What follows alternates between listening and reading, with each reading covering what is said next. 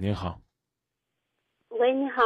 你好，你好。哎呀，张老师，终于听见你的声音了。然后我这边那会儿上大学的时候，你去过我们学校，我是你那个 听众。然后这会儿想有个问题想咨询你一下，或者让你开导我一下，不然我觉得我走不出来。嗯，咱一块儿商量吧。好吧。我跟你从何说起？从，就说，呃，我那会儿有个男朋友吧，谈了有一年半吧。今年过年的时候，明显感觉他就是态度有问题。然后三十的话也没给我发短信。然后我就初一到初五吧，然后也没咋联系。然后初五情人节过来的话，晚上说去看电影，然后。他也要换成平常的话，他肯定应该说，然后看吧。那天晚上的话，他就说晚了，然后别看了。我就觉得有问题，有问题，但是我没怎么说。然后回来的话，给他写了一封信，因为我觉得他以前对我挺好的，然后一下对我不好，我觉得不知道是不甘心还是不适应吧，我就写了一封信，我说不行，咱俩分手吧。我本来说分手我就是说。也许是我做错了，有试探他的意思吧。但是，呃，那天晚上初六的时候，我见他了，然后他说不分手，然后那封信我没给他，没给他。然后到初八的时候，然后他对我态度还是依然是不冷不热的，然后也不打电话，我都可气愤。然后到初九的时候，他过来给我送东西的话，我把那封信给他了，给他的话他一直没反应。然后到十一点了，我跟他。呃，我想着说，如果他看的话，然后他可能呃会给我打电话；他不看的话，我提醒他一下。然后我给他发条短信，我说那封信我给你塞兜里了。然后你没有看的话，你看看吧。然后他说看了。然后他说在出小区门口的时候他就看到了。然后他觉得他不知道该说什么，然后可伤心，可伤心。我说，呃，那你有啥你可以跟我说啥吧。你觉得你不喜欢我，你可以跟我说。然后。或许嗯，你觉得现在已经厌倦我，你也可以跟我说，但是我就不能接受一个爱我的人对我这样不冷不热的。要不咱俩就分，要不就不分。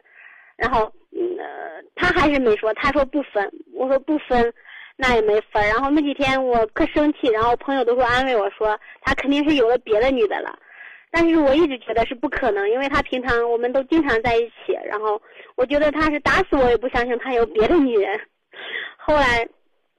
有一天，呃，又过了两天，我就说你有啥能不能跟我说？然后我说我说我这几天不上班，然后没有精力工作，然后我心全在你身上了。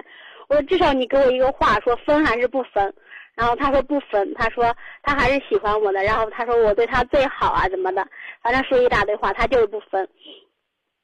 不分，我说不分，你天天对我这样，一天一天五六个电话，现在也不打。然后，嗯，他说他忙。然后我就可受不了，然后我说，呃，估计是我让他太累了吧。第二天我就开始关心他，我给他一天打了三个电话，让他吃饭啊，然后呃开车慢一点啊，就这一类电话，但是他还是没反应。到晚上的话都可气，我我说了，我就说我作为一个女孩来说，我觉得平常对他也挺好的，然后我就可受不了，我说我就跟他说了，我我也没说分手，我就是说。嗯，就这样吧。然后你找到你下一个爱人之前，然后你要自己照顾好自己，然后呃记得吃饭。然后挂了电话了，挂了电话我郑州待了有二十天吧。然后嗯，在郑州待着的同时，然后跟他同事呃聊聊微信，然后知道他跟他那边一个同事一个女的已经谈上了。我当时听啊，我都。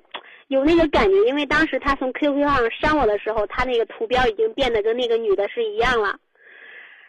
然后我感觉心里像是彻底的放下了。今天我从郑州回来的话，我说他当时有一个，我们都喜欢周杰伦，然后有一个杯子，嗯，然后我说，呃，正好我我进林州的第一个人，你知道吧？我就是见了他，然后他开着车送货呢，然后。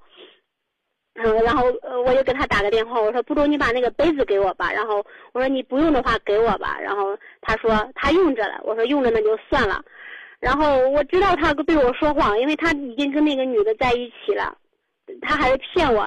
然后我觉得那个杯是同事同学送给我的，然后我说还是我要回来吧。然后今天晚上我就去，我我说他不我算了，我去找阿姨吧，然后阿姨肯定会给我的一个杯子，也不是啥事儿。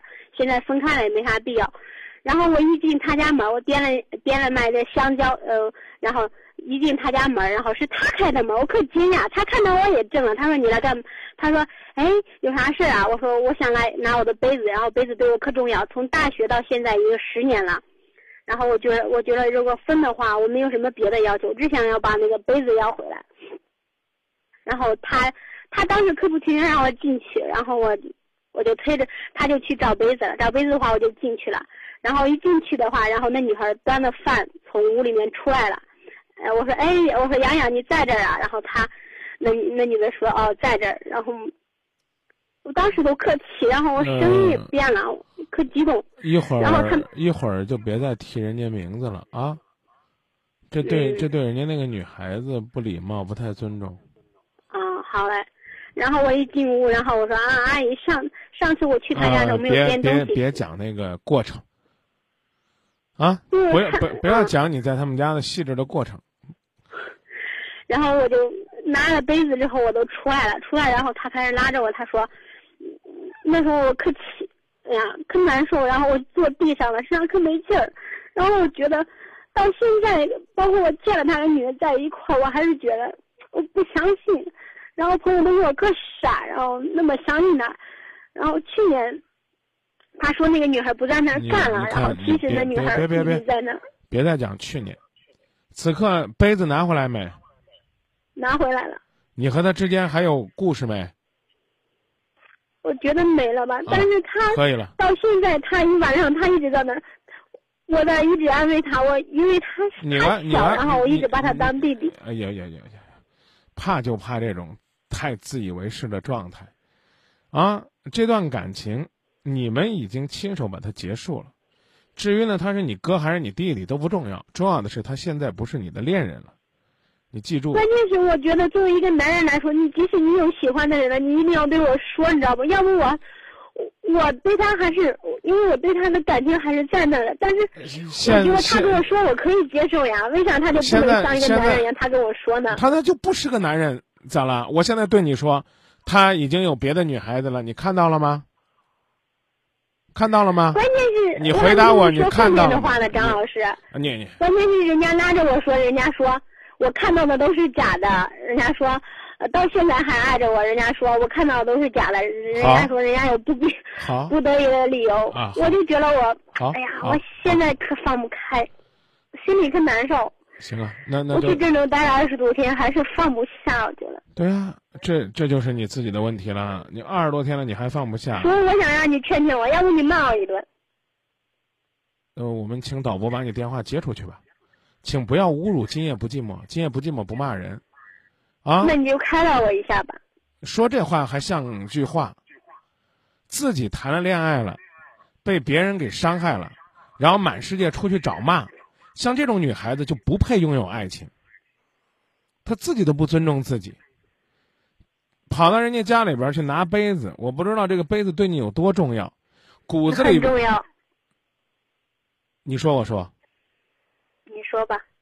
骨子里边就是想去看一看，从你内心深处就是要到他家里边去看一看，这是你预先设计的，只不过是你不敢承认、不敢面对而已。